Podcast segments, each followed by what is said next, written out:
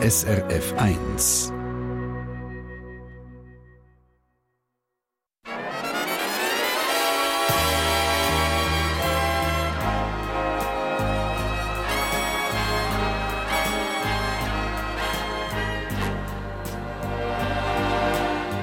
Persönlich.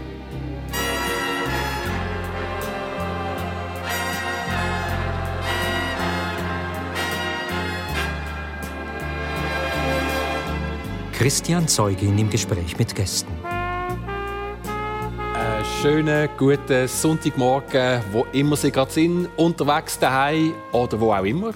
Quer durch die Schweiz. Ganz herzlich willkommen zur Live-Radio-Talkshow aus dem SRF-Fernsehstudio. Guten Morgen miteinander.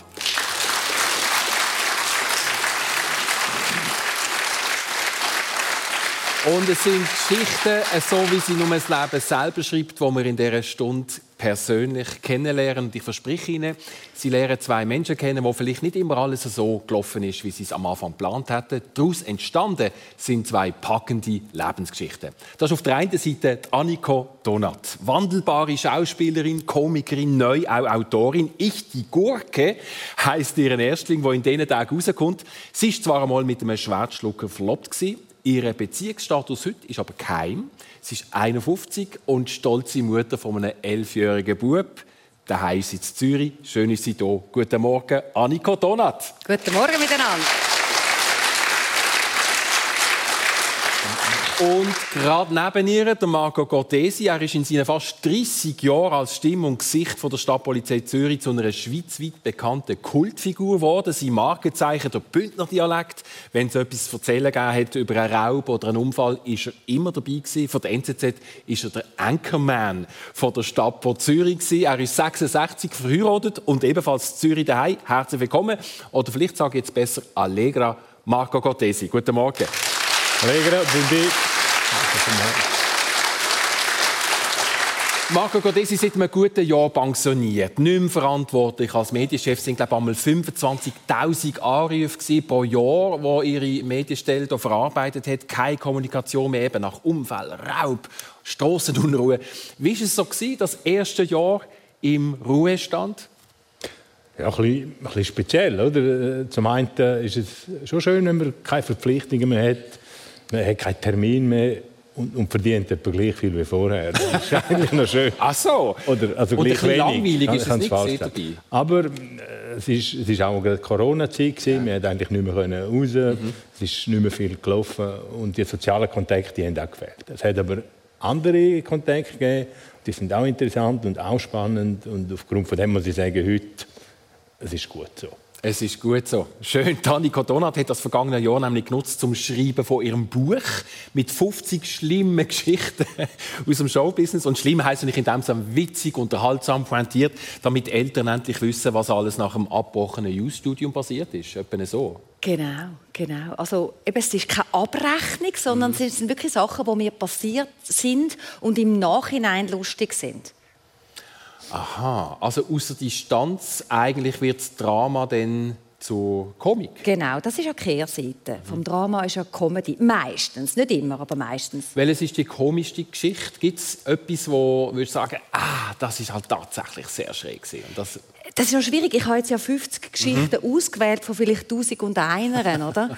Also eine von meiner Lieblingsgeschichten ist, als ich als M&M verkleidet an der Badener Straße musste Schöckeli verteilen und dann von einem Kind attacki- attackiert worden bin. Der hat dann M&M voll eins in ins Maul hineingehauen, oder? Und ich habe es dann an den Haar gepackt und das ist dann weggerannt, schreiend.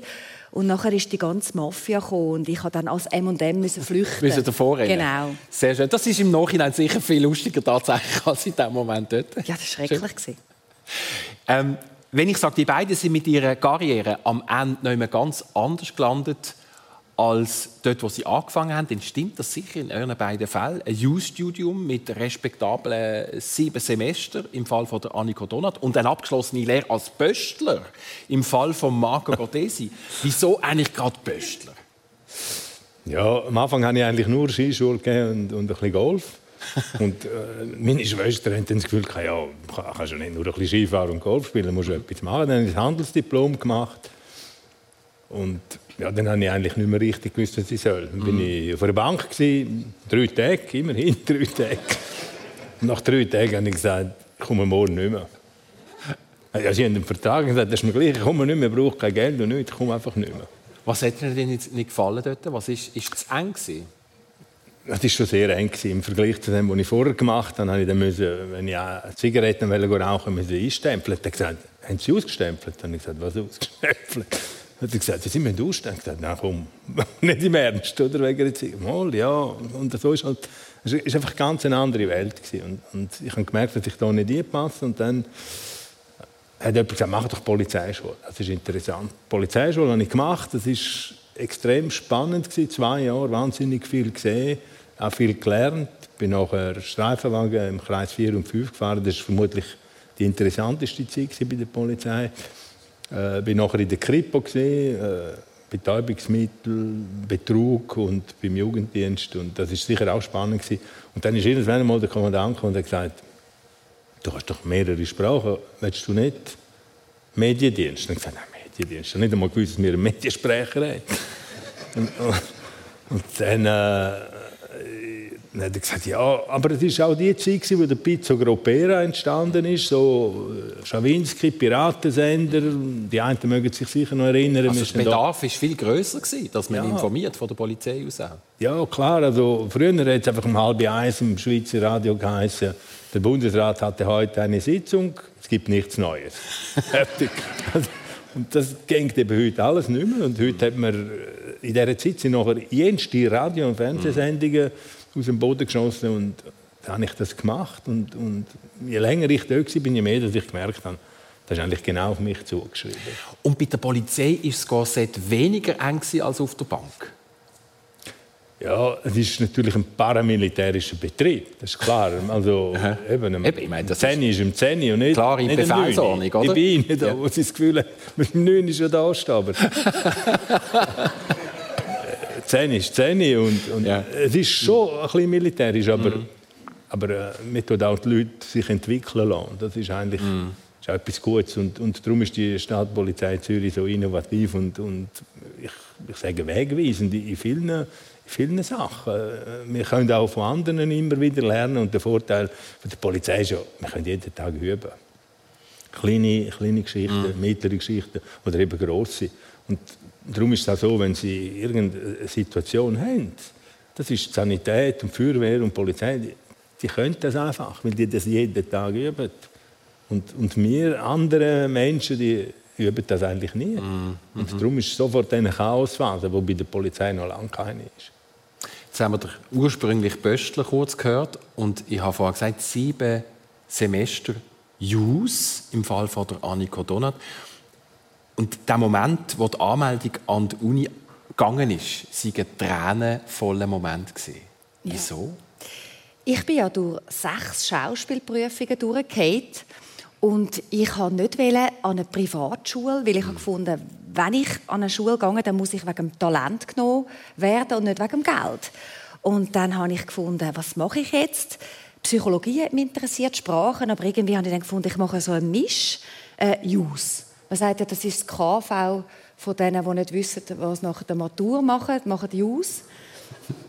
Das habe ich dann auch gemacht und ich habe mich angemeldet. Das hat mich wirklich niemand gezwungen, also meine Eltern nicht. Und ich habe dann gedacht, Jesus Gott, wo bin ich da gelandet? Und habe also ein bisschen brüllen heimlich, mhm. als ich das abgegeben habe. Und daraus ist eben ein richtig GNSU-Studium geworden, mitsamt Engagement bei der European Law Students Association, ELSA. Das machen wir nicht einfach so schnell aus dem Ärmel schütteln. Also es ist ernst. Das habe ich in Zürich sogar gegründet. Ach, sogar? Ja. Genau, da hat es geheißen, wenn man das gründet, kann man billig reisen. Das das billigste Reisebüro ähm, bei den Studenten. Ich fand super, ich mache das. Und dann, ja, wer, wer geht zum Rektor das anmelden? Ich habe gesagt, ja, ich gehe, muss man dann einen Termin haben, ist mir gleich Ding Dong, hat geläutet oder geklopft. Und dann hat er gesagt, ja super, wo sind Statuten? Und ich so, was sind Statuten? also man merkt etwa, wie super passend ich da war an der mhm. Uni. Aber ich habe es dann gleich gegründet. Und eben mit, mitsamt Gastsemester an einer ganz prominenten Uni in Spanien, Barcelona. Äh, Bilbao, Bilbao. In Bilbao. Deusto, das ist ganz eine teure äh, Jesuiten-Uni, sehr, also sehr renommiert in Spanien. Und dort habe ich einfach ein, äh, zwei Semester gemacht. Aber es ist nicht einfach Nasenwasser, äh, wo, wo man so schnell macht, oder? Nein, also ich habe vor allem nicht Spanisch können. Und dann? Ich habe Italienisch äh, Matur gemacht und habe dann irgendwie noch in einem Schulladen geschafft bis dann. Ich habe gefunden, bisschen Geld für, Spanien, dass ich viel Tapas kann essen und äh, ja, dann das, bin dann an die Uni und habe kein Wort verstanden, also ein bisschen, aber halt dann, ja, das habe ich einfach gemacht. Und jeden Tag vier Stunden bin ich in der Bibliothek und habe Spanisch geübt. Also wenn Danico Donat will, dann... Dann sie- sie, ja. ja. ja.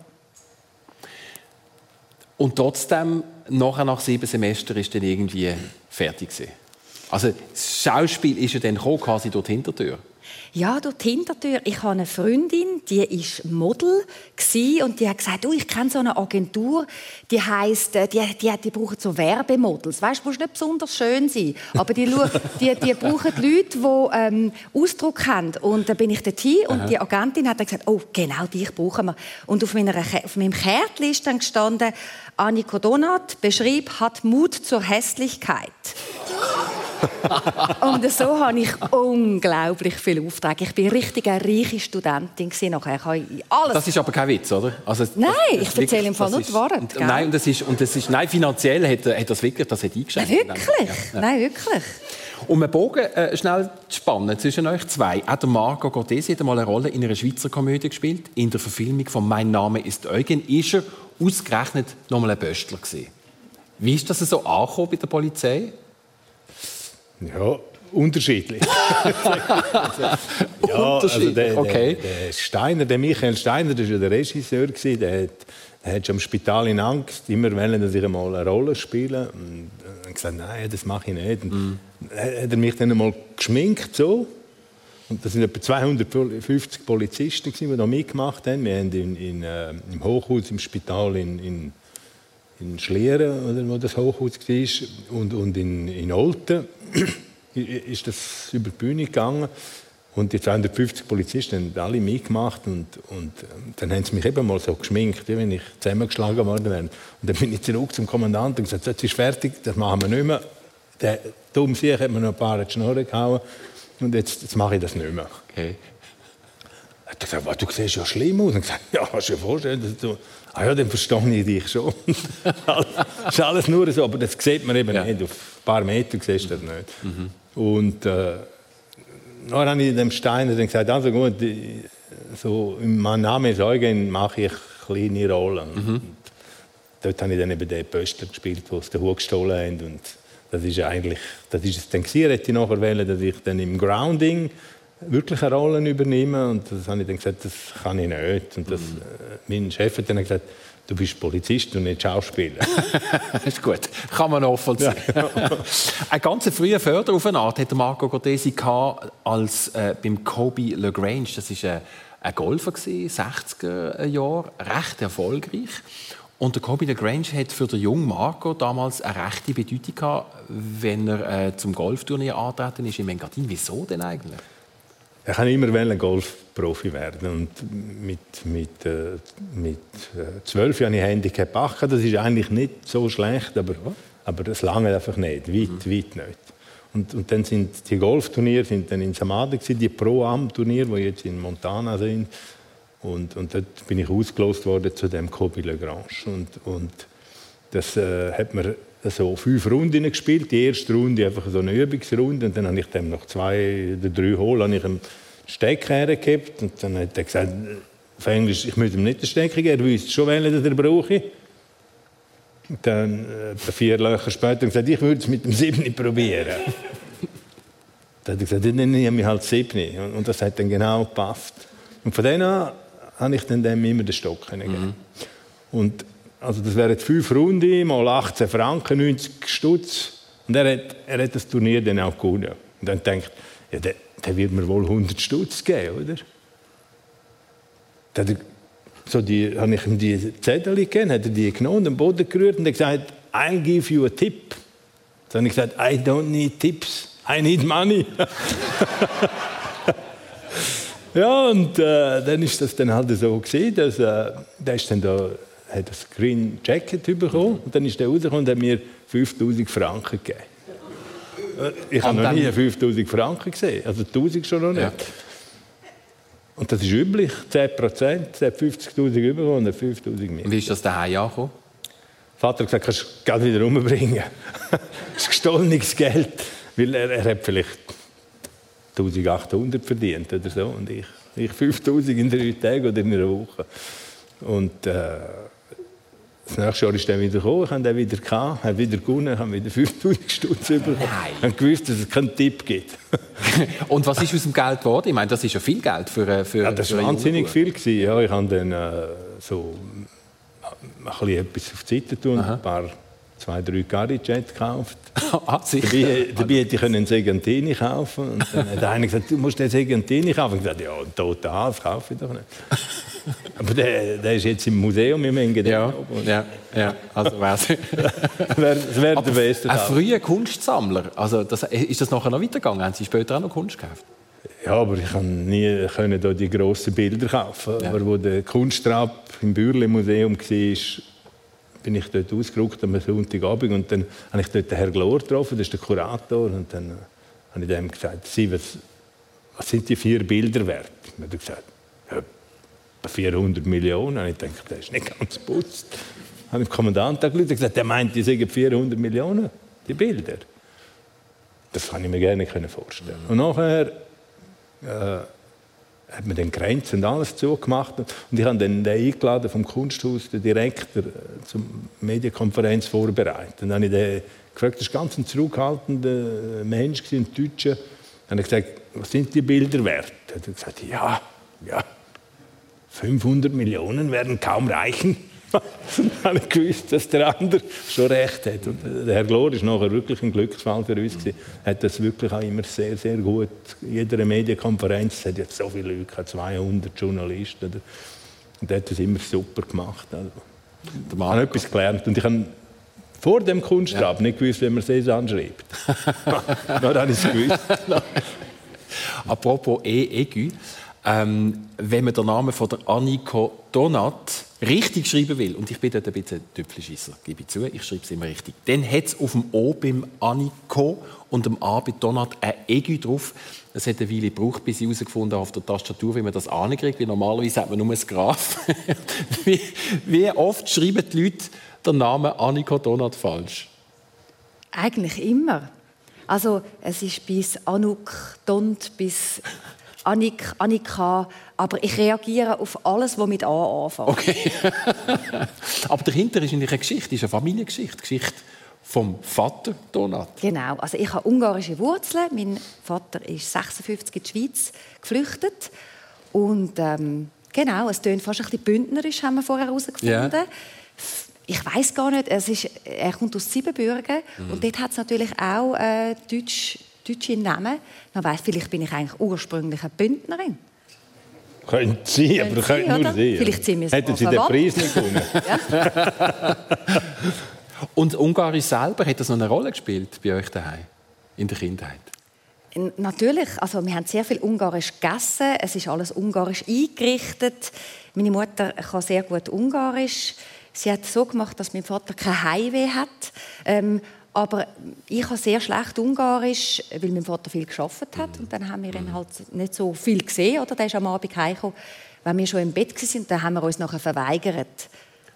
Da haben wir nicht mehr Ungarisch reden, okay. weil wir es nicht so gut verstanden haben. Das ist eine sehr schwierige Sprache. Ich kann es ich sehr schlecht leider, aber mit perfektem Akzent. Ah, okay.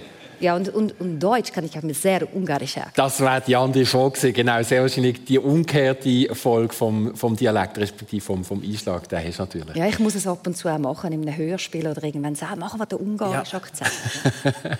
Wie viel Glück gehört eigentlich bei eurem Lebensweg äh, dazu, dass, es, dass es dort angeschafft habt, wo ihr heute sind, Annika Donat? Hast du besonders Glück gehabt in gewissen Momenten? Ja, ich finde, ich habe immer wieder Glück gehabt, aber man muss Glück auch erkennen. Man muss sagen, so, und das packe ich jetzt. Und äh, vielleicht ist dann nicht das Glück, was es war, aber man, kann, man muss es einfach probieren. Mhm. Ja, just do it. Also Nike sagt es. Gibt es einen gewissen Moment, wo du würdest sagen, das war ein Schlüsselmoment, wo ich nicht so planen konnte? Dort hat es den richtigen Mensch gebraucht, mhm. im richtigen Moment. Also das ist sicher, als ich den Dominik Flaschka kennengelernt habe, auch durch die, die Werbeagentur, die es nicht mehr gibt, die Mad Company Er ist ja jetzt der Leiter vom Theater am Hechplatz. Mit ihm habe ich irgendwie 30 Produktionen gemacht. Er ist ein Starregisseur. Alle wollen mit ihm arbeiten. Als ich ihn kennengelernt habe, hat man ihn noch nicht kennt. Mhm. Und ich habe ihn kennengelernt und ich habe einfach gewusst, das stimmt, da muss ich jetzt aufspringen. Und ich habe sehr viele Hauptrollen können spielen, sehr viele Originalbesetzungen. Äh, er hat einmal gesagt, ich sehe seine Schokimuse. Schokimuse? Also, ja, genau. Er hat das irgendwann mal geschrieben im Mikromagazin, ich sehe seine Muse. Und da habe ich wahnsinnig ja. gefreut. Also, du musst gar nicht meinen, du bist höchstens meine Schokimuse. Ja. Aber ich habe sehr viel mit ihm geschafft und sehr gern. Und das Verrückte ist ja wirklich, also ich wollte noch mal anknüpfen, aus dem Youth-Studium in die Jobs reinkommen, über das Modeln in die Schauspielerei und in dem Sinne nie eine klassische Schauspielschule besucht oder, oder das Training erfahren. Und wenn die Leute einmal gefragt haben, äh, was ist jetzt genau der Werdegang, was, was ist die Antwort darauf? Ja, ich habe natürlich immer gelogen. Ich habe gesagt, ich sei im LBD Institute und also, ah ja wirklich, da habe ich das selber erfunden. Das heißt Learning by Doing. Ja, in New York. Also, aber ich bin natürlich bei der Claudia Gorti 18 Jahre im Ballett gewesen. Das ist natürlich ja gut, also es ist eine Basis genau. ist da gewesen. Aber ich habe immer ein bisschen gelogen und das, dem sage ich weiße Lügen, oder? Die Amerikaner sagen dem White Lies. White Lies, ja. Es hat einfach müssen verheben, ich es dann müssen bringen.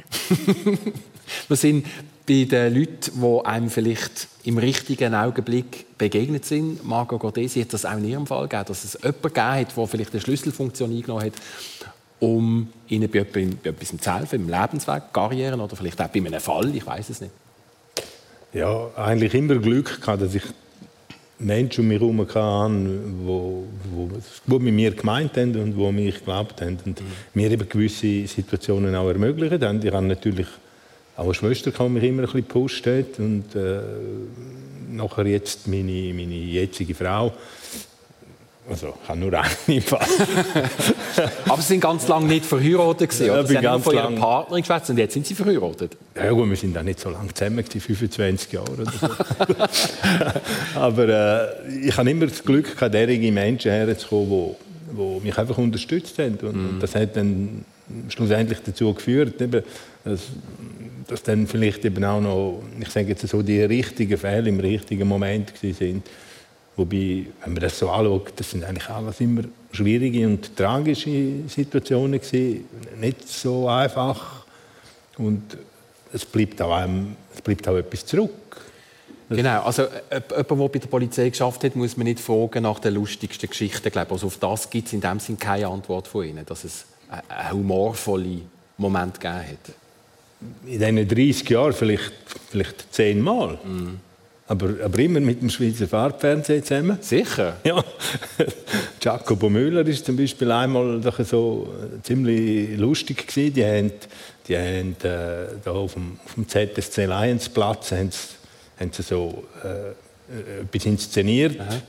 Der Jakob Lineker, das ist der, Giacomo Müller, äh, der Jacobo gewesen.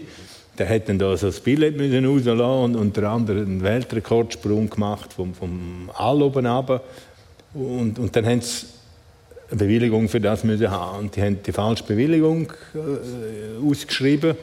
Und, und unsere, unsere Abteilung hat natürlich sofort zurückgeschrieben. Mhm. Und es ist etwa, etwa zwei Linien oder drei. Und in diesen drei Linien hat es drei Fehler drin. Gehabt.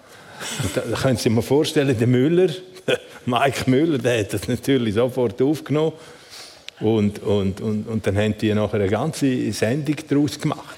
dann bin ich, bin ich am Montag ins Büro gekommen und dann hat der, der Chef von der äh, Verwaltungspolizei mir gesagt, hast du, hast du, äh, hast du Jacobo Müller geschaut gestern? Ich gesagt, nein. Er hat gesagt, musst du unbedingt schauen. Dann haben wir das geschaut. Er hat gesagt, wie findest du das? Hat gesagt, lustig. Ich gesagt, finde ich, find ich nicht so lustig. dann hat er gesagt, was machst du jetzt? Was machst du? Und dann habe ich gesagt, ja, pff, ja, auch halt auf lustig, oder? Mhm. Und dann ist er, der das Büro aber im Kreis 5 gehabt, dann ist er plötzlich wieder im Büro gestanden und gesagt, wie viele sind jetzt gekommen schon, die angefragt haben? Hat gesagt, ja, etwa vier. Ah ja, dann ist nicht so schlimm. Machst, machst du auf lustig, finde ich noch gut. Und am Mittag um 12 Uhr war er wieder da und dann gesagt, und jetzt, wie viele sind da? Und gesagt, ja, Schweizer Fernsehen kommt noch. Hat er gesagt, oh, aber dann machst du aber nicht den Raff da rein.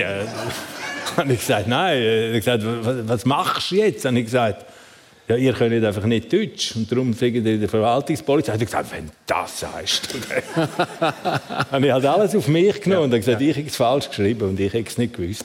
Und das hat der Müller wieder. Aber das ist, das ist eben lustig ja. dann. Und sonst ist es eigentlich eben immer tragisch und genau. schwierig ja. und, und, ja. und, und, Leute, die schwer verletzt oder tot sind oder, oder umgebracht worden sind oder, oder Verkehrsunfälle, wo, wo ganz schwierig sind. Einfach das, das ist einfach das bleibt einfach zurück. Und, und äh, vielen Ecken in dieser Stadt Zürich gibt es einfach Orte, wo, wo etwas passiert ist, wo, wo, man, wo mir dann halt einfach in den Sinn kommt, wenn man dort durchfährt mm. oder durchläuft. Du hast persönlich auf SRF 1 mit Marco Cortesi, ehemaliger Medienchef von der Stadt Zürich, und der Annika Donat, Schauspielerin, Autorin neu auch, ich die Gurke.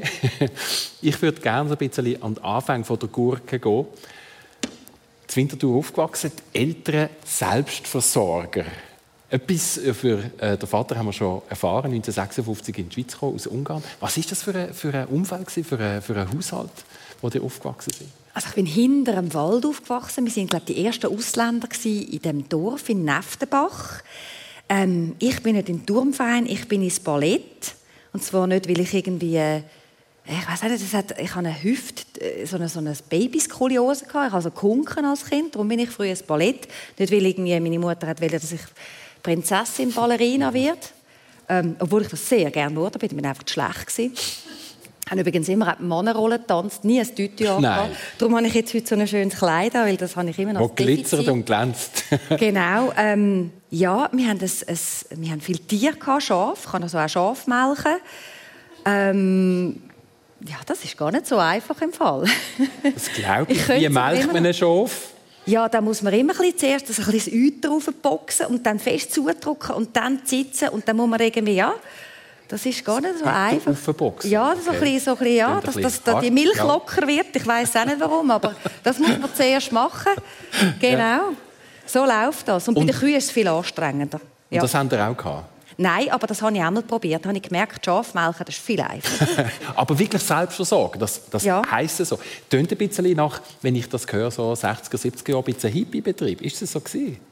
Ja, also ich weiß jetzt nicht. Ähm, ich habe zum Beispiel immer selber gelismete Pulli von unseren Schafwolle. Ich habe das so mittelschön gefunden, aber meine mm. Mutter hat gefunden, ich habe dann immer gesagt, ich will auch mal einen Pulli von Esprit.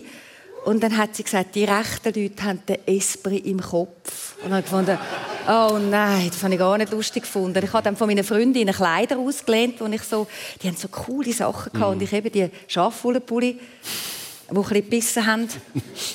Aber äh, nein, es, Jetzt kaufe ich mir alles, was ich will. Aber Prinzipien hat es gegeben. Also ja. Das heisst nicht, dass eine anti-autoritäre Erziehung war, die komplett ab der Leine sind als Kind? Nein, ich war zwar sehr wilde, hat es geheißen, aber es hat einfach gewisse Regeln gegeben. Man musste mhm. pünktlich sein. Wenn man hinter dem Wald nicht pünktlich daheim war, dann hätte man die Polizei holen weil da hätte etwas passieren können. Also neun in daheim sein, hat neun in daheim sein. Also ich bin nie zu spät gekommen. Mhm. Wirklich. Es hat einfach Regeln gegeben. Ich war zwar ein bisschen Saugauf in der Schule. Es werden alle Lehrer nicken, die das jetzt vielleicht hören. Ähm, ja, dort hatte ich Freiheiten. Gehabt. Mhm. Aber gewisse Regeln sind einfach, ja. Und die Prinzipien, die sind bis heute gültig im Leben von der Annika Donat? Ja, ich finde Pünktlichkeit, eine ziemlich, ja. ziemlich wichtige Sache im Leben. Mhm. Nehmen wir uns ein bisschen mit ins Engadin, wenn wir so jetzt auf der einen Seite den Hof gehört haben mit der Schafherd und der Wollebulli. Ich könnte mir das jetzt auch noch recht ländlich vorstellen, das Samaden. Ihnen fehlt Vorstellungsvermögen. Das ist das Zentrum der Welt. Ist Immerhin ein Flugplatz, oder? Ein Flugplatz ja. und ein paar Seen, ja. was sie alles in Basel nicht haben. Nein, das haben wir leider nicht. Dafür eine schöne Reich. Winterthur auch nicht, wenn man sie hat. Nein, ich, äh, also, wir sind nicht wirklich wohlhabend aufgewachsen. Mhm. Aber trotzdem würde ich heute noch keine Jeans anlegen, wo, wo da irgendwelche Schnitte oder Löcher ja. hat. Mhm. Aber das hätte ja früher auch kein Mensch angelegt. Und heute, heute, heute musst du das anlegen. Äh, ja, also ich muss sagen, uns hat es nichts gefehlt. Und ich habe auch immer die richtigen Lehrer gehabt, muss ich sagen. Einen haben wir gehabt, der, der ist am Morgen sogar mit dem Dösch, der in die Schule kommt, hat die Türen aufgemacht, hat drei Geissen rausgelassen, hat er einen Haken gemacht. Ah, das sind wir auch, ja, tatsächlich, doch auf dem Land, mit den Geissen und den Schof. Ja. Aber er ist aus einer sehr betuchten Familie mhm. ist dann gekommen. Und irgendwann jetzt meine, meine Frau redet ja perfekt Romanisch. Wir reden eigentlich die nur Romanisch. Da muss ich schon noch schnell einhängen. Das Buter, der äh, Oberengadiner Dialekt, wo ihre Frau gelernt hat. Und sie reden auch im Unterland daheim miteinander Rätoromanisch. Also wir reden praktisch nur Romanisch. Wieso das? Ja, sie hat mal, irgendwann, als ich mal in, so eine, äh, in eine Bäckerei bin und dann ich wollte ein Grasin kaufen, hat die gesagt in der Konditorei, was ist das? Dann habe ich gesagt, ich glaube, ihr sagt Totenbeinli zu denen. Und dann hat sie mir das verkauft und dann hat Brigitte dann gesagt, ja, aber sie weiß nicht einmal, was das heißt. Ich gesagt, hast es du gewusst? Hat sie gesagt, nein. Dann hat sie gesagt, ich will aber Romanisch lernen. Dann gesagt, willst du das wirklich? Hat sie gesagt, ja. Dann gesagt, gut, dann reden wir von jetzt nur noch Romanisch. Und mhm. Von dem Moment an, ja, am Anfang war es schon ein bisschen harzig, gewesen, aber, mhm. aber heute, die redet so romanisch, dass die Leute meinen, sie sind am Aden aufgewachsen. Und das, das ist eigentlich schön, aber man darf sich nie in Sicherheit fühlen und romanisch reden, weil ein paar andere können es auch noch. Ja, ja, klar. Habt ihr Spitznamen gehabt als Kinder?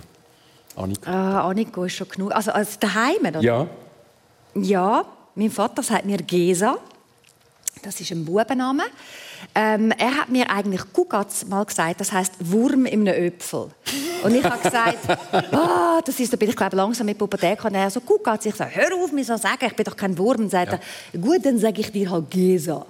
Und dann hat er mir Gesa gesagt, das ist wirklich ein, ein Bubenname. Er hat gesagt, gut, dann sage ich dir auch Gesa. Also bis heute sagt er mir Gesa und ich ihm auch. Und, und das ist einfach ein Name? Das Gesa, ja, das ist Gesa.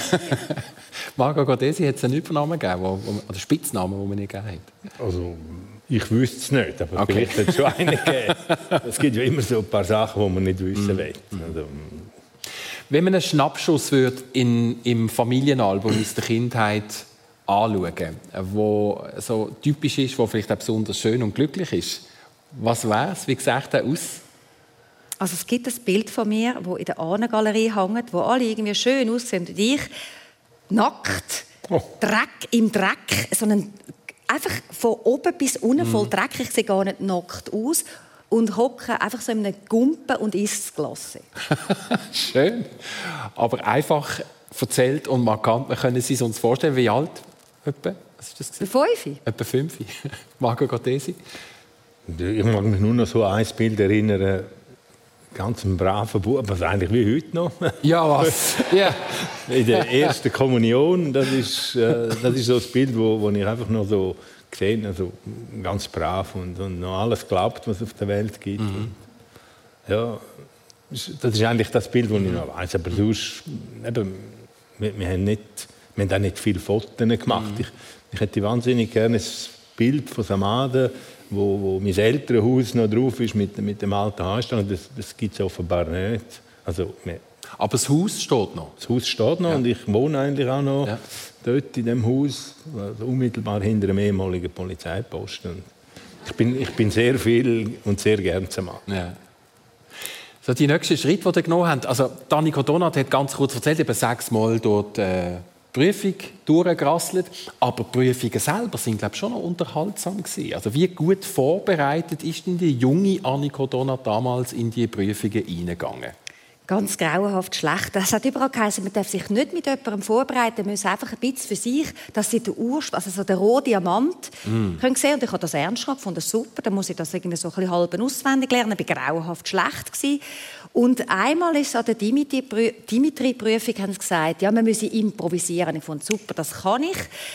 Und habe dort als Improvisation ein Huhn geschlachtet, weil das habe ich mal erlebt auf der Farm, oder? Und, und hat dann das, also eben Pantomime, es hat nicht, nicht ein Huhn gehabt. Und alle Schüler, die zugeschaut haben, die haben total gelacht. Aber äh, die Leitung hat gefunden, das sei total daneben und hat geschrieben, übertriebener Ausdruck. Dabei, ich meine, wer das schon mal gesehen hat, da geht es im Fall ab, wenn man ein Huhn schlachtet. Also, die haben keine Ahnung. Offensichtlich. Im, Im Fall von ähm, Marco Gottesi ist eigentlich die Polizeiausbildung mit 28 ich würde sagen, relativ spät gekommen. Das heißt, der Böstler hat eigentlich schon noch ein bisschen mehr Platz eingenommen, als Sie jetzt am Anfang der Sendung erzählt haben. Also Sie sind, ähm, sage jetzt mal, plus minus zehn Jahre in diesem in dem Beruf tätig gewesen, vorher. Was hat es denn nachher eigentlich ausgelöst? Wirklich der Wechsel in die Polizei? Ja, ich habe irgendwie das Gefühl, gehabt, Post, das, also ich habe einfach keine Möglichkeiten mehr gesehen, mich äh, weiterzuentwickeln und und darum ist dann eben auch das mit dem Handelsdiplom gekommen und das habe ich eigentlich recht gut gemacht, obwohl ich sonst nicht wirklich ein guter Schüler war. Das vermutlich die meisten nicht aber, aber ich auch nicht. Und äh, aufgrund von dem habe ich nachher gedacht, ja, also Polizeischule und die ist eigentlich, die Post ist eigentlich auch sehr gut gegangen. Dort habe ich sogar, was ich glaube, ich sonst im Leben fast nie kennen, 60,0 gehabt, aber aber äh, Handelsdiplom ist eigentlich auch gut gegangen, Polizeischule auch. Aber ich bin, wie Sie richtig sagen, ich bin einer der Ältesten in dieser Schule. Und das, mhm. das hat man auch gemerkt. Das, das hat wie man eindeutig gemerkt. Ja, halt eben der Älteste. Also, hey, das machst du einfach nicht. Oder das macht man so nicht. Oder, und, und die Jungen haben halt, auch wenn sie Polizisten sind, manchmal Sachen gemacht, die man vielleicht heute nicht mehr machen würden. Mhm. Aber, aber ich glaube, es braucht einfach ein gewisses Alter zum, zum, zum die Erfahrungen machen, dass man halt einfach äh, sich anders benimmt, oder? Ja, ich kann das nicht anders sagen, aber ich hatte als Junge auch mal so lange Haare und, und Kruseln und, mhm. Also wenn ich die Bilder anschaue, dann muss ich sagen, ja, ist fast nicht nachvollziehbar, aber äh, ja, ich bin auch mal jung ein ganz wichtiges Kapitel von der Annika Donat, jetzt sind wir wieder Schauspielerin, ist ähm, die Erschaffung von der Ex-Freundinnen Für das kennt man Annika Donat, glaube auch mittlerweile am, am besten für das Bühnenprogramm. Warum, und das, ich weiß, das ist ein Kapitel im Buch, äh, warum oder wie sind ihr auf die Ex-Freundinnen gekommen? Ich habe nur ein Vorgespräch mitbekommen vor wo der Marco Gordesi erfahren hat, eben, wie die, wie die Ex-Freundinnen heißen als, als Bühnenprodukt. Und er hat laut müssen lachen. Oder? Das, ist, das ist schon mal einfach ein, ein, ein lustiger Titel. Wie sind ihr auf das gekommen?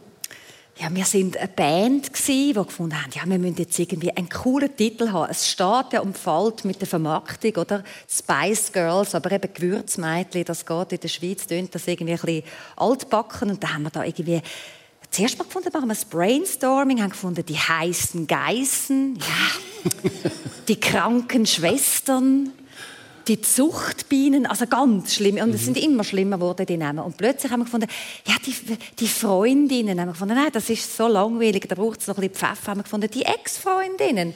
Und alle haben wir gefunden, wir heißen so. Das finden alle gut.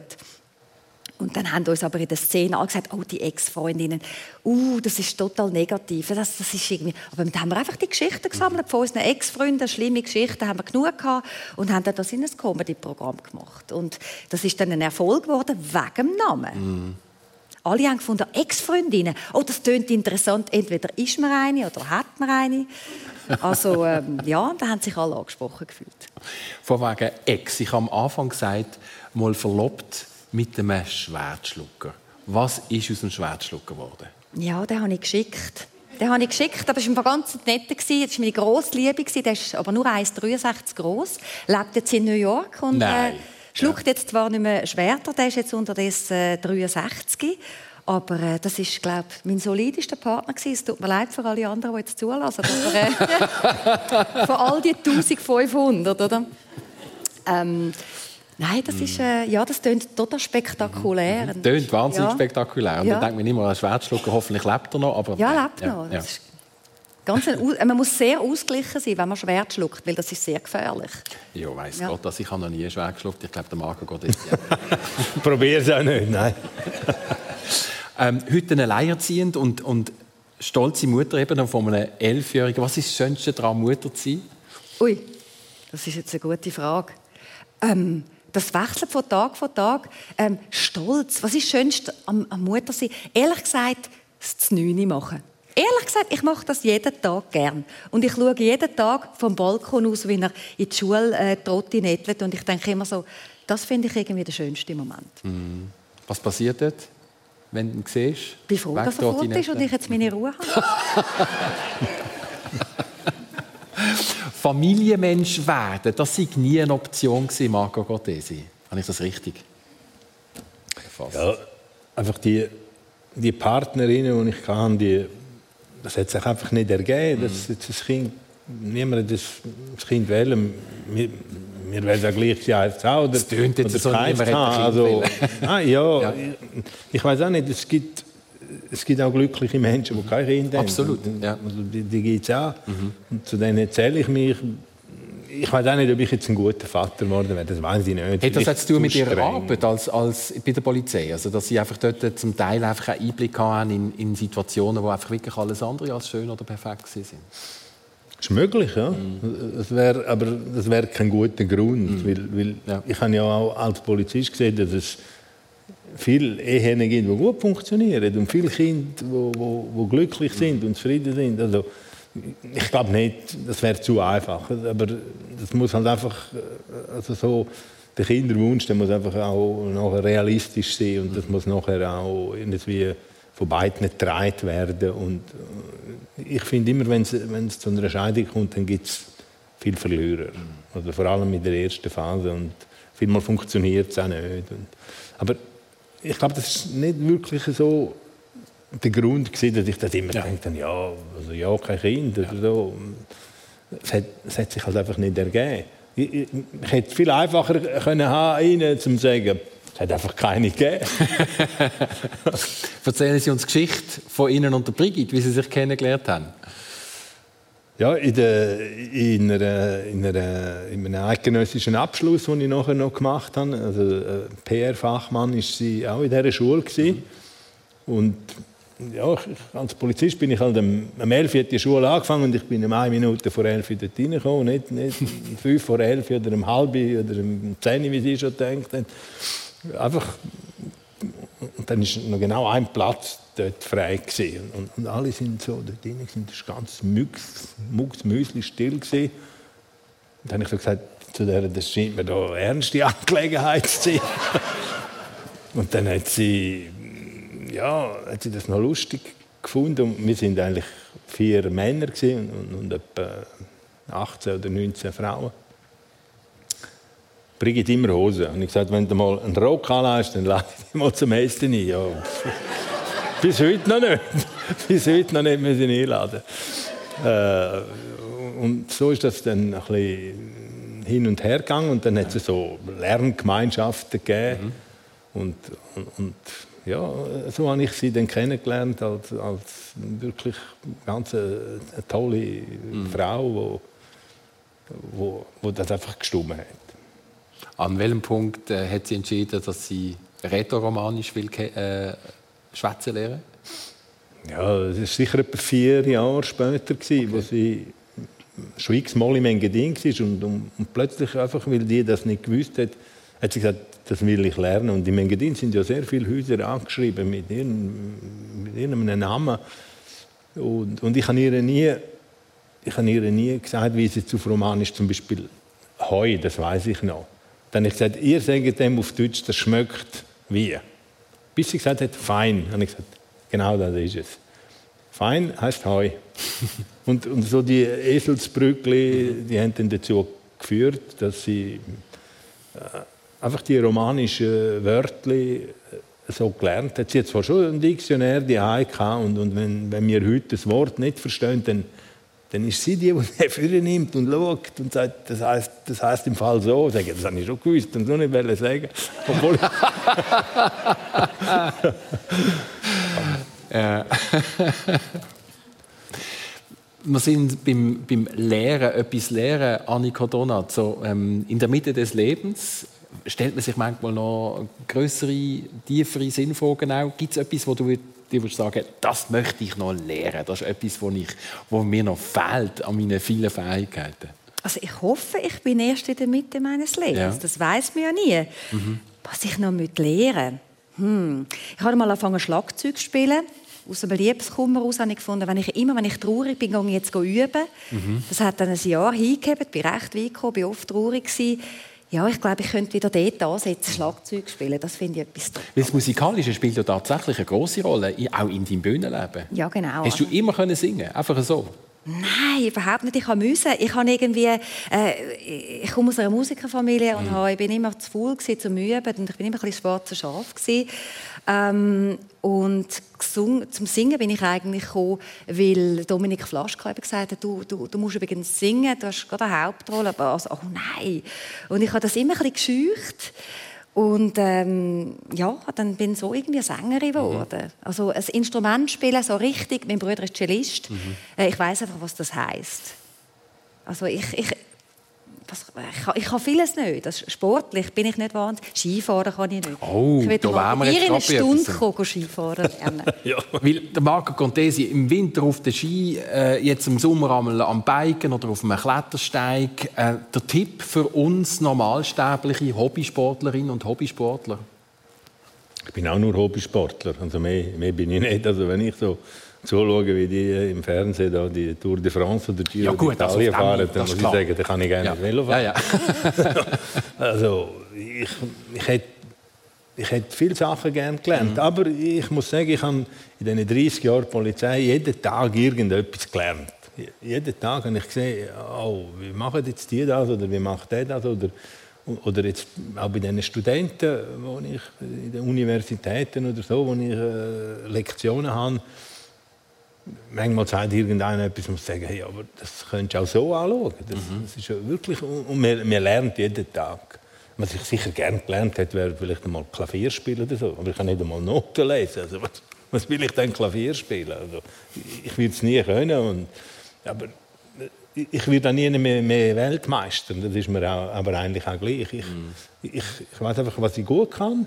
Das ist sicher die Kommunikation. Das, das das ist auch immer ein bisschen anders, jeden Tag ein bisschen anders und hat sehr viel mit, mit Gefühl und Bauchgefühl und es ist nicht einfach so eine Lehre, die einfach immer gerade ist. Also, manchmal ist das halt auch ein bisschen so. Eine Schlangenlinie ist auch eine Linie, das kann man auch sagen. Und ja, aufgrund von dem muss ich sagen, ich würde noch gerne viel lernen und ich hoffe, dass ich auch noch Gelegenheit habe, um ein paar Sachen zu lernen. Aber ich habe auch jeden Tag etwas dazu gelernt. Eine wichtige Funktion ist sicher, man muss diplomatisch sein. Auch diplomatisch ähm, im Äußeren, in der externen Kommunikation. Wie leicht ist es intern einmal gewesen, dass vielleicht manchmal Bereiche gegeben hat, wo sie jetzt eigentlich hätten müssen kritisieren oder einfach irgendwie aus dem Bauch raus das ist jetzt wirklich nicht so gut gelaufen. Haben Sie das können machen? Also ich bin überzeugt, es muss ein Diplomat sein, ein mhm. Mediensprecher. Der muss irgendwie den Weg finden. Und es gibt Situationen, die, die kann man praktisch nicht gewinnen. Das ist einfach, oder? Da ist die Meinung der Leute und da ist die Meinung von der Polizei oder von der Politik. Und das, das geht manchmal nicht. Es gibt gute Beispiele. Es hat zum Beispiel ein Beispiel gegeben, Bahnhof Stadelhofen. Dort ist eine Apotheke. Und Dort ist eine Tramhaltestelle am Stadelhoferplatz und, und, und, und, das Tram haltet und, und, und die Forchbahn haltet, aber es hat kein Dach und es hat kein mhm. Bänkchen und es hat nichts. Und die Leute hocken einfach immer nicht auf die Steine her von, dem, von dieser Apotheke oder Drogerie oder was es ist. Und dann hat er einmal gedacht, ja, oh, ich, ich, zahle ja jeden Tag da Geld, für, dass ich da eine Auslage machen kann, aber wenn ich das herstelle, dann klauen sie mir einfach. Tue zwei Bänke her, dass nicht mehr immer bei mir auf den Stegen hocken. Und dann ist einer von der Wirtschaftspolizei durchgelaufen und hat gesagt, Apotheke, Bänkchen verkauft? Nein, sicher nicht. Bus geschrieben, 1200 Stutz. Und, und nachher ist natürlich sofort das Fernsehen gekommen und hat gesagt, ja, sie, aber... Und dann musste ich sagen, ja, schon gerade ein bisschen eng ausgelegt. Mhm. Und das hat es gerade noch so verlitten. Aber der Herr Gilli hat dann am Abend in der Sendung gesagt, sogar der Cortesi hat gesagt, das ist nicht gut. dann ist es nicht mehr gut gewesen, Das heisst, dann sind Sie eine Zeit lang allein Kaffee trinken in der Pause? Dann gehst du drei Monate allein Kaffee trinken. Ja. Das ist so. Ich habe aber einen anderen Fall, wo, wo gerade umgekehrt war. Am Dölschi Weg hat einer Geisel genommen und hat die alle verschossen. Und, und die Polizei hat einfach immer draußen gewartet und zugeschaut. Und, und nachher sind die Interviews gekommen. Da sind auch, ich weiß auch nicht, 100 oder noch mehr Journalisten da gestanden. Und dann haben wir sagen, der Polizeieinsatz war eigentlich gut gewesen, weil wenn wir zu früh rein wären, dann würden Sie mich jetzt fragen, ja, wieso haben Sie jetzt nicht gewartet, noch fünf Minuten? Und die schnellste Polizei, und die braucht einfach für eine Vierzimmerwohnung vier, fünf Minuten oder, oder drei, vier Minuten oder, oder aber mindestens zwei Minuten, um jede Türen aufzubrechen. Und wenn hinten ein Möbel steht, dann braucht sie noch länger. Und zum jemanden verschiessen brauchst du zwei Sekunden.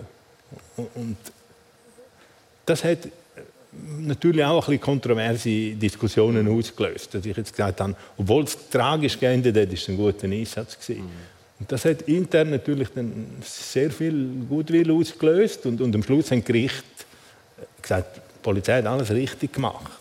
Also, aber das ist wahnsinnig schwierig in einer so einer Situation, so etwas zu zeigen schwierige Situationen live erzählt vom ehemaligen Medienchef der Stadt Zürich im persönlich. Wir haben es über das Schauspiel, über die Arbeit bei der Polizei, über Glücksmomente. Wir sind praktisch am Ende der Sendung. Annika Donat, wie geht es weiter jetzt? Ich glaube, es ist eine ganz wichtige Gebärds- oder Geburtsphase, die im Moment in deinem Leben passiert. Ja, jetzt kommt das Buch ist auf dem Markt. Ich habe das mhm. selber verleiht und habe jetzt irgendwie das Glück, dass das im Buchhandel wirklich irgendwie äh, ankommt und das ist das promote ich jetzt und das ist total spannend. Also das ist ein neuer Markt und ich habe auch gemerkt, da hat eine Mafia dahinter. Ach so, das ist okay. total spannend. Gut. Das ist wieder ein Fall von Polizei. Ja. Merci vielmals, dass ihr euch Zeit genommen habt. Vielen Dank für, den Besuch, für den Besuch im Persönlich und euch beiden alles Gute und viel Erfolg. Das ist es von Persönlich. Merci vielmals fürs Interesse und allen eine ganz gute Woche. Danke vielmals.